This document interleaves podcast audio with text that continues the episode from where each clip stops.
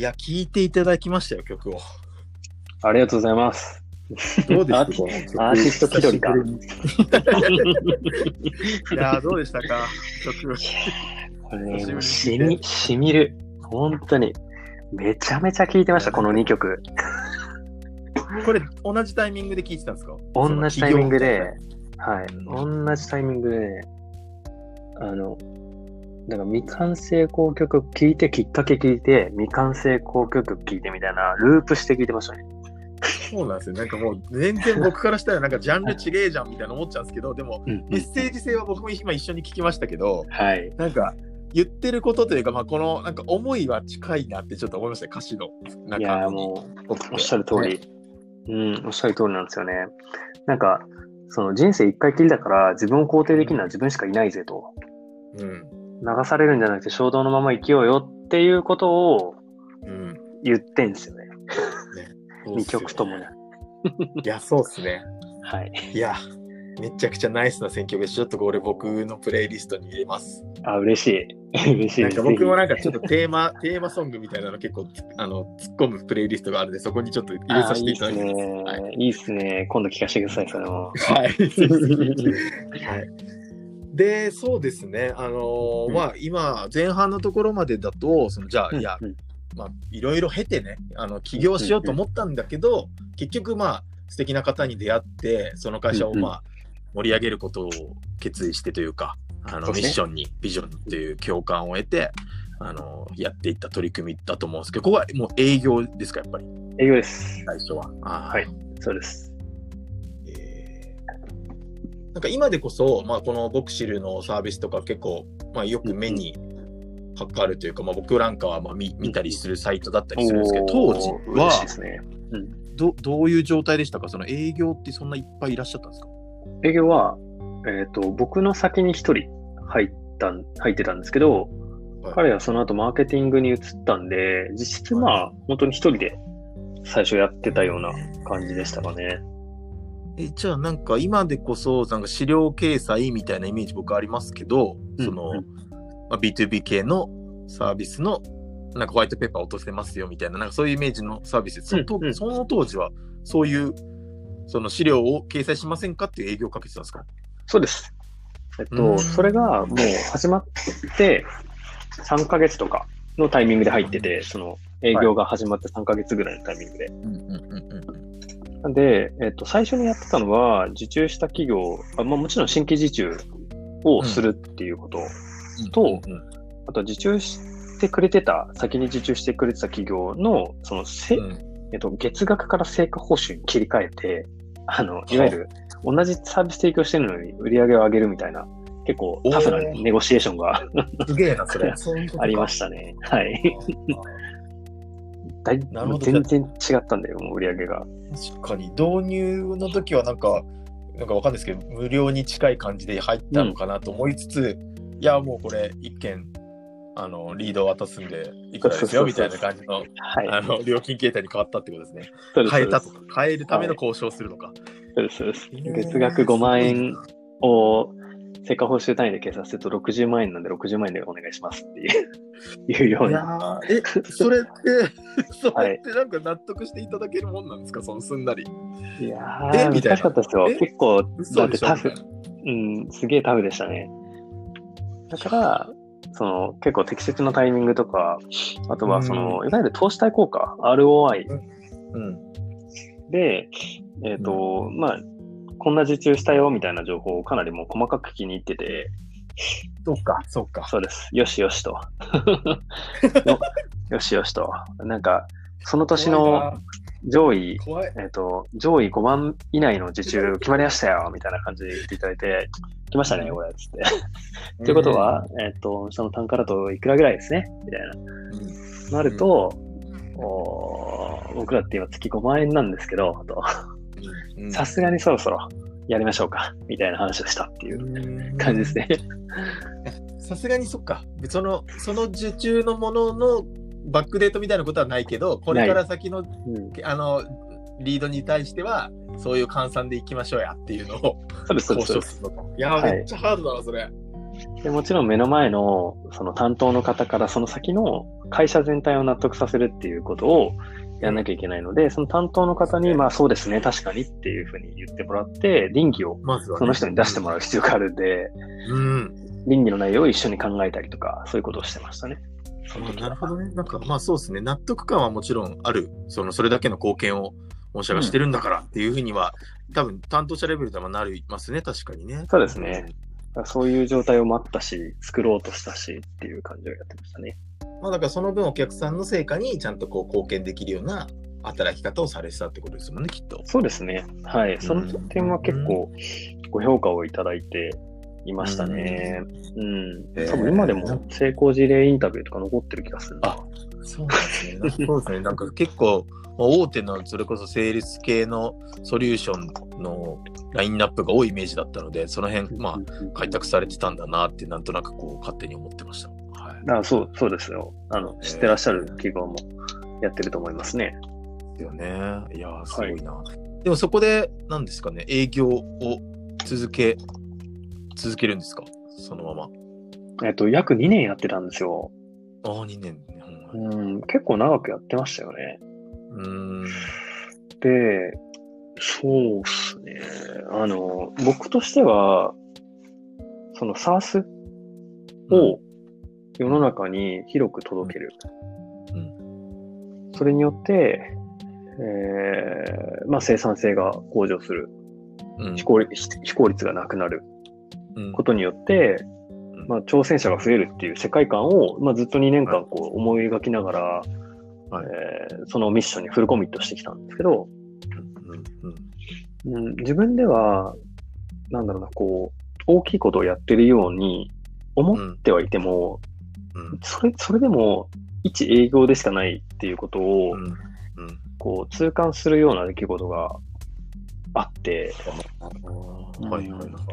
で、それで、ちょっとこう、打ち、打ちひしがれるというかですね、あ、俺って、うん。ただの一営業でしかないから、社会を変える中での、本当に小さな役割しかないんだなっていうことには、い。すごくなんか悲しくなったし、営業というこう、キャリアに対しての、うん。うん、閉塞感みたいのを、すごい強く感じたんですよね。えー、順調そうに見えるんですけどね、今も聞いた話だとね。そうなんですスマよートキャンね。プ時代は。うんそうなんですよね。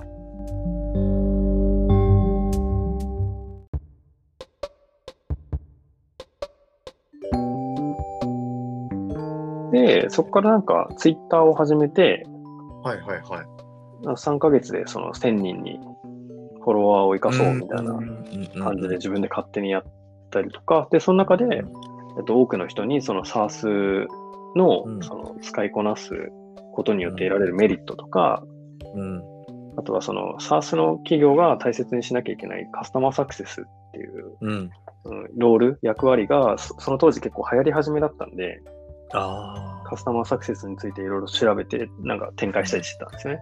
あ。ああ、そうなんですね。うんで、あの、イベントを WeWork で主催して80人ぐらい集まっていただける WeWork を、あの、イベントをやったりとか、うん、前田博さん。っはい。ていう、まあ、あの、SARS の、うん。なんですかね、もう、ものすごいこう、対価みたいな方がいらっしゃるんですけど、まあ、投資家の方、その方に登壇いただくようなイベントをやったりうん。してたんですけど、まあ、それでもやっぱりどうしても営業を息を超えられないっていう、その本当になんか焦りみたいのが出ちゃって、もうん。う。うん。はい。そ、その時に、あの、誘われた 会社に、役員待遇で誘われた会社に、はい。ポンと辞めていくんですよ。これはでもなんか、せっかくミッションとかに共感したのに、えみたいな感じじゃないですか。なんか、あれみたいな。本当にそ恩の通りです。人とまで言おうとしてたあの方が、みたいな。い大丈夫もう、トンさんの言う通り、本当にその通りなんですよ。これは、なんかね、もうね、上気を逸した意思決定でしたね。あ、そうなんですか。はい自分でもなんかもう、ピンときちゃったんですか？後から振り返って、いや、違うんですよ。ピンときたじゃないんですよ。あの、はい逃れ、逃れたいというか、営業じゃないそうです。営業じゃない、だから役職とか、ポジションとかを取りに行ったっていう、もう本当にあの、失敗、失敗事例のような、そうなんですうね。ん、あの、後から振り返ればですよ。うん。その時はね、もう、もう、バラをすがるは思いじゃないですけど、なんかもう今を変えたいんだって言った時に、美味しい話来たみたいなので、もうそうです行こうってなってね。そうです、そうです。そうですね。その時は、でもそこで、うん、その、移動するというか、その、辞める、なんていうんですかね、こう、理由、ロジックを自分で作り上げて、自分を納得させて、移動するわけなんですけど、もう今となってはもう完全に、もう、セールスやめたくて、焦って、ポジションを取り取りに行ったっていう感じだったんですよね。えー。でも関係性は今でもおいいいっておっしゃってたから、そこのやめ方はまあ綺麗にはいったんあ、ですそうですね。はい。うん。あのーなんか、虎の巻というか、うん。僕がある程度こうやってきた、うんうんえうん。ーサービスの売り方みたいのを、あのーものすごい長い文章にして残して、はい。でそれをこう、なんか、ボクシルの方でも、そうん。の記事に、記事にしたいって言ってくれて、記事に今も残ってると思いますけど、そうなんですね、見た。はい。そういう記事にしたりとか、あとはその、もう若手メンバーだけが残るような状態だったんで、営業に同席して伝えられることをどんどん伝えてとか、あとはもう僕自身そのミッションを直前まで、その、てか今、今でも彼らのミッションに関しては共感をしてるわけなんですよ。うんうんうん。だから、すごく大好きな会社だし、フラスさんも、うんあの、CO ナンバー2のお安部くんも、うん CFO の峰島くん同期うん。二人組なんですけど、その役員の、うん。役員の二人が同期なんですけど、うん。彼らとも今でも、あの、荒野行動をやったりしますし、一緒に。めちゃくちゃ仲良くしてもらってますね。うん。まあでもやっぱそこはね、ちゃんと綺麗にこう、やめたことでつつながってるご縁なのかなともお聞きして思いますし、で新たなところに行っても応援してくれたっていう状態で、うん。まあその取締役っていう役割もあるある中で、うん。うんどんななんか成果だったり、どういうことをやっていったんですか？これは、はい。えっと、これはそうなんですよね。あんまり、えっと、なんでしょうね。詳細詳細はあんまり言わない方がいいかなとは思っあてるんですよ。はいその、はいやっぱりちょっとも持ってる情報が、ね、こう、役員なんで結構、あの、深い情報は持ってるんで、そう。ただ、一つ言えるのは、その、なんでしょうね。うーん少なくとも、社長から、えっと、うんポジション上はナンバー2に見えてしまうポジションをもらっていながら、うん。えっと、あらゆる面で社長からの信頼は得られなかったですね。そうなんですか。うん。えっと、週3とかで、池袋のスパに朝まで一緒にはい行って、はい かた語り尽くしたりとかしてたんですけど、また香ばしいことしてますねい。やー、してるでしょ？好きなんだな、結局香ばしいことが。なんかね、なんか選んじゃうんですよね。うん多分、もう多分も、、そうですね。今後は人生では多分起きないと思いますけど、うんうん、そうなんですよ。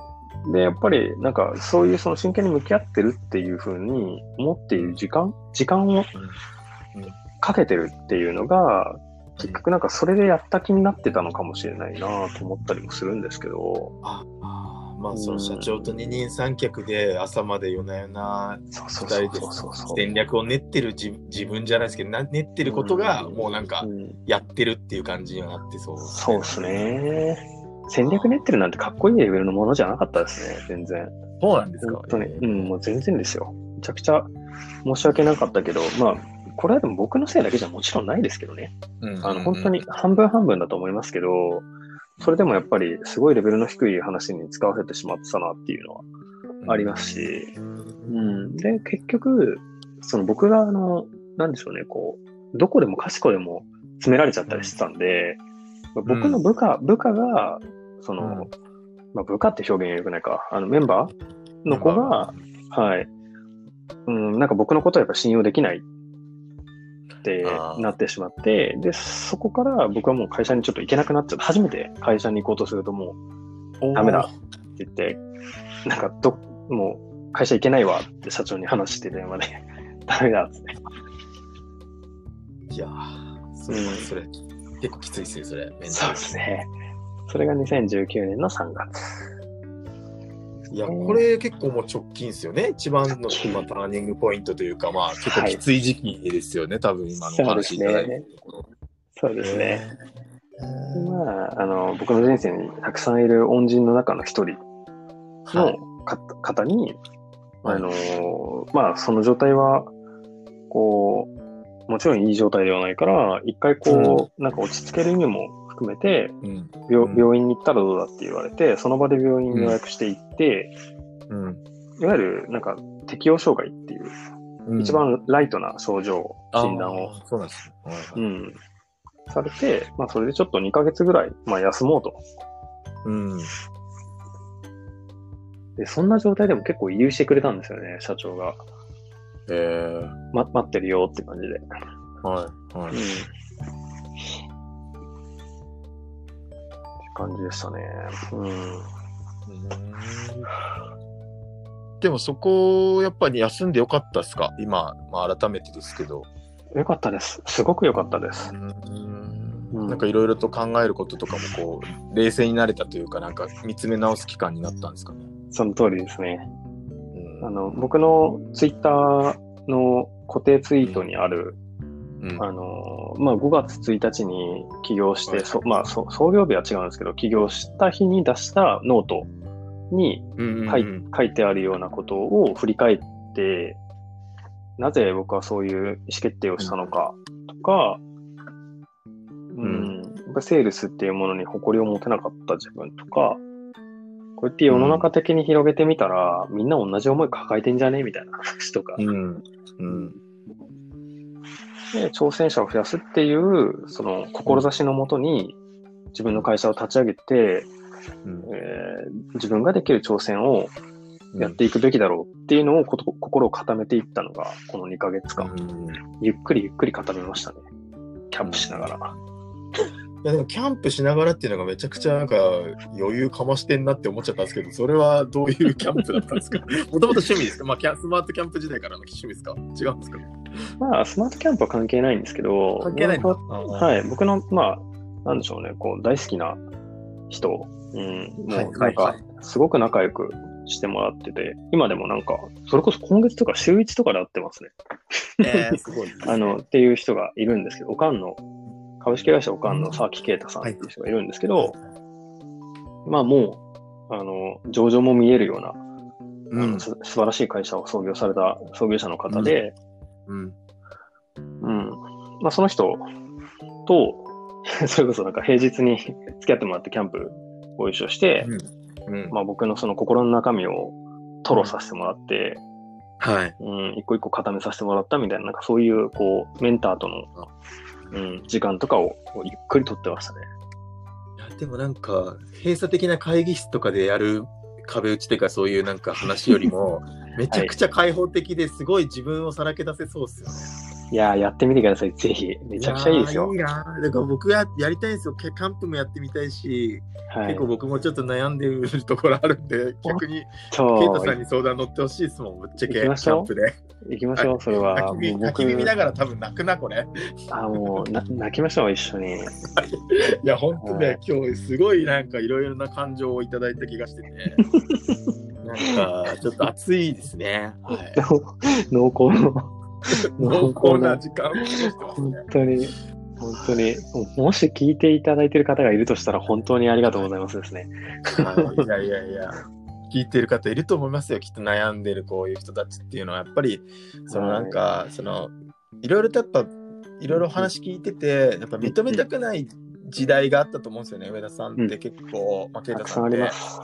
そう。でもみんなやっと認められた時じゃないですか、ここが。まあ、この2019年の、うん。この多分、決断して、やその、散々ね、最初の時はやっぱりこう、キャリアに傷つくからっていうので拒否したっていう出来事があったのに、うんまあ今回はもう、まあ、限界が来ちゃったのかなってちょっと僕は聞いてて思って、うんでそれを諭してくれるような素敵な方がいて、そうですね。ちゃんとそれに、あの、なんだろうか、答えて、あの、うんうん。ね、うん休むことを決断されたっていうのが、やっぱり良かったよねしかなんかないんですよね、僕の中で結構聞いてると、ストーリー的には。そうですね、本当に。いうん。まあなんで、そこでさらにこうまた、だからやっぱ人を、人をなんていうんですか、引き寄せるんですかね。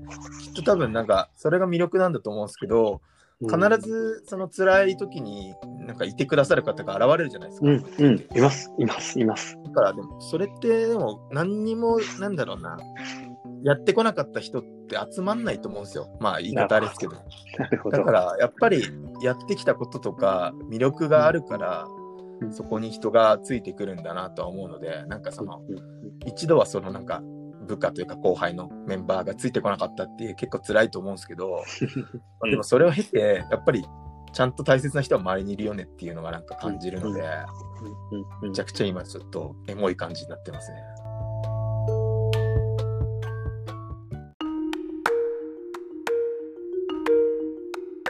起業するって結構ハードルまためちゃくちゃ高い、まあ、ことだと思うんですけど、はい。それってなんかすんなりいくもんなんですか？行かなかったと言えば嘘ですね。僕行きました。売り上そう、売り上げね、3ヶ月ぐらい、はい3ヶ月ぐらいで120万ぐらいに乗ったんですよね。えで、別にその、一人で暮らしていく分には全然問題なくなっちゃって。確かに、確かに。はい。まあ5月から始めて、8月の末には120万ぐらいになってて、うん。で、その次の月が150万、次が200万みたいな、180万か、ぐらいになったんですよ、10月に。はいはいはい。で、これ企業じゃなくて、個人事業主でやるんだったら、うん全然良かったんですよ。まあ確かにね、そうっすよね。うんはいでしかも、週3フルリモートだったんですよ。はいはいはいはいはい。働く時間と場所が。はいはい。夢のようじゃないですか。あのセールスキャリアで、ね確かに。週3フルリモートでキャンプ場からお客さんに価値貢献してるみたいな。めちゃくちゃですよ。そうだ今でこそね、今でこそリモートワークがなんか、あ、そうそうそうそうという。か、こう当たり前というか、そうしなきゃいけないから、なんか、そうもういまあ、どこからでもいいですよねっていう感じで話できますけど、まだギリ当時って、そういうのを、なんか、あ、そういう感じなんですねって言う人もいそうじゃないですか。いましたよ、全然。ねそこを理解してくだいいよねさる方、そう、しかお客さんにできなかったっていう、もう。そうそうですよね。今ならはいそうなんですけど、いやー、そうなんですよや。。そうなんですよ。でそこでやってた仕事内容っていうのを今、セールスディベロッパーという表現にして、うん。えーセールスキャリアのその先うん。を作る。うーん。セールスの人たちに新しい働き方を通して自分の人生と向き合うきっかけを提供するような、まあ、そんなキャリアを作るっていうことを今掲げてやってますね。うん。うん。うん。うん。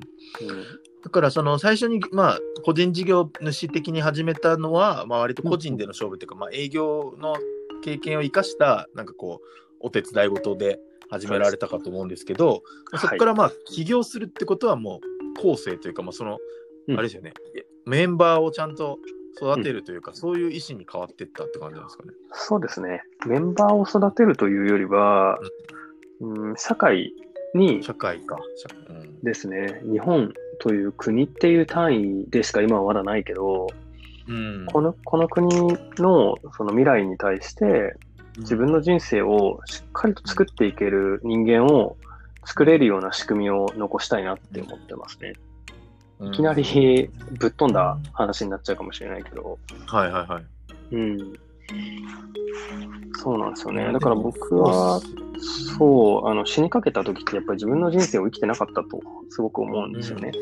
うんうんうんうん。人の言われたことをただひたすらやるっていうね。うんまあ、あの時は、時間の余裕も精神的な余裕も全くなくて、選択肢も自分で消しちゃってたと。うんでも、その人たちにも届くほどの、おー素晴らしい働き方うん。が、をしてる人たちが世の中にいっぱい溢れてくれれば、うん。そもそもそういう会社に行かないっていう選択肢を当たり前にしていけるんじゃないかっていうのが、まあ、うん。今のチャレンジですかね。うんうんうんうん。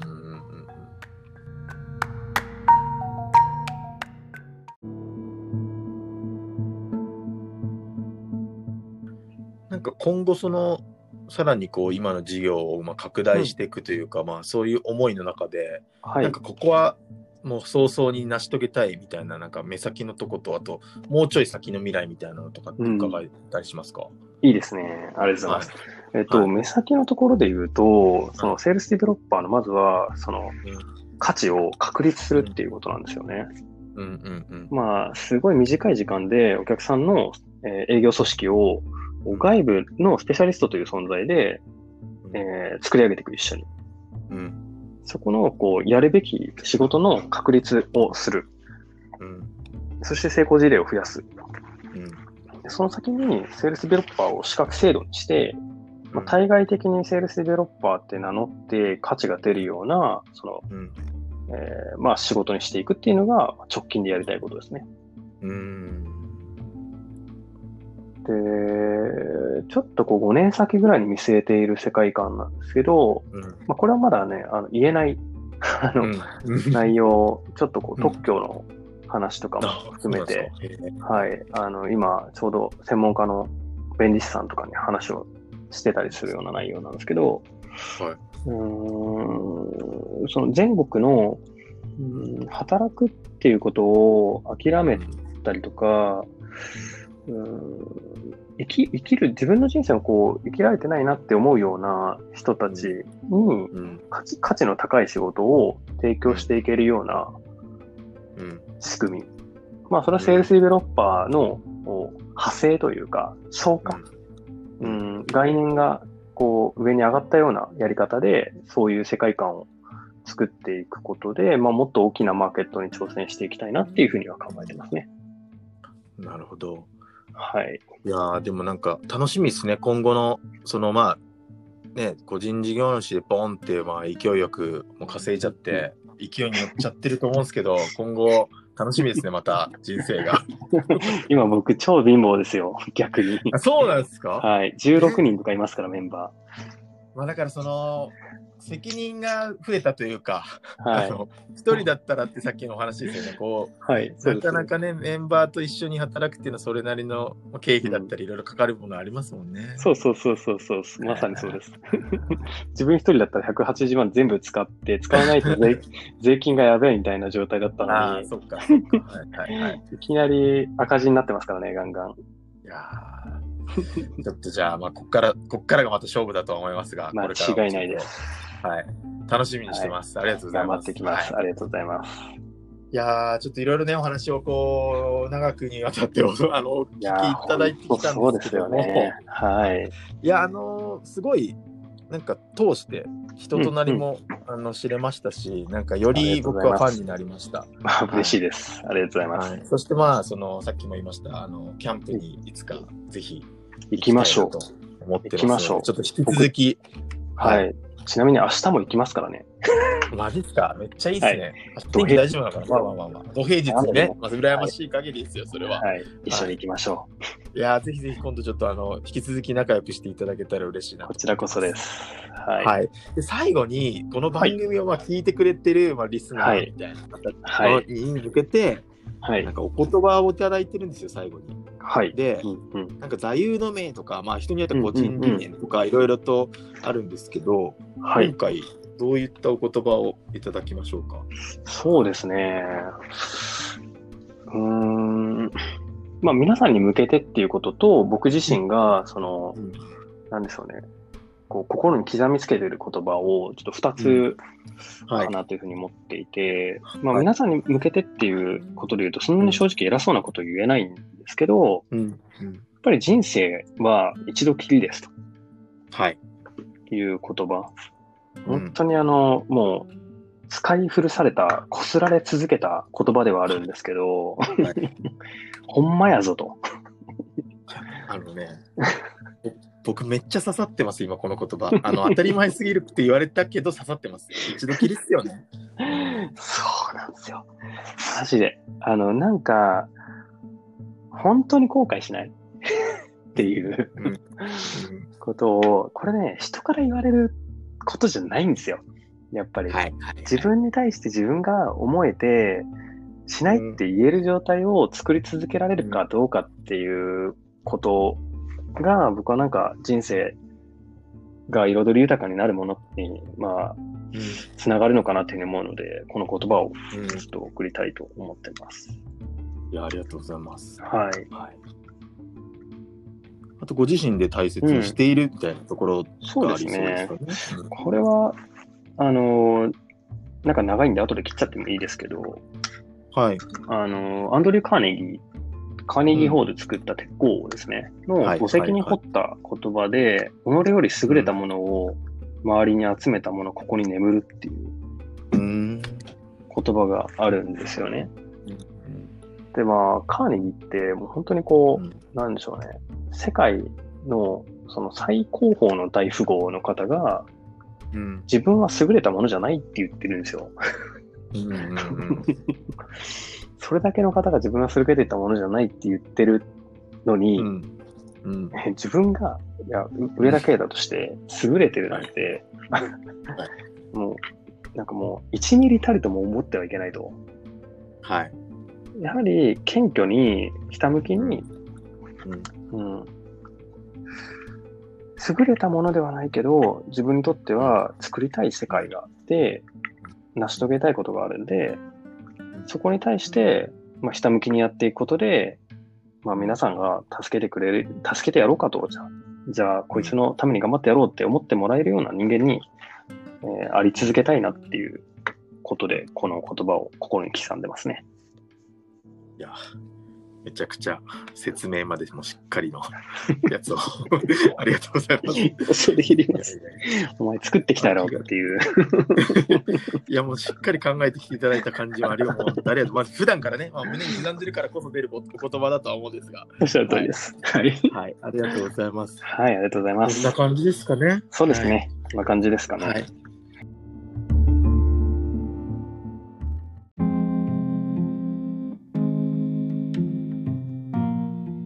はい。起業された上田啓太さん、ありがとうございました。ありがとうございます。ちょっと引き続きね、あのーはい仲良くしてください。あのーぜひこちらことですろ。しくお願いします。はい。じゃあ今夜はありがとうございました。ありがとうございます。ありがとうございます。はい。では、失礼しはいます。お疲れ様です。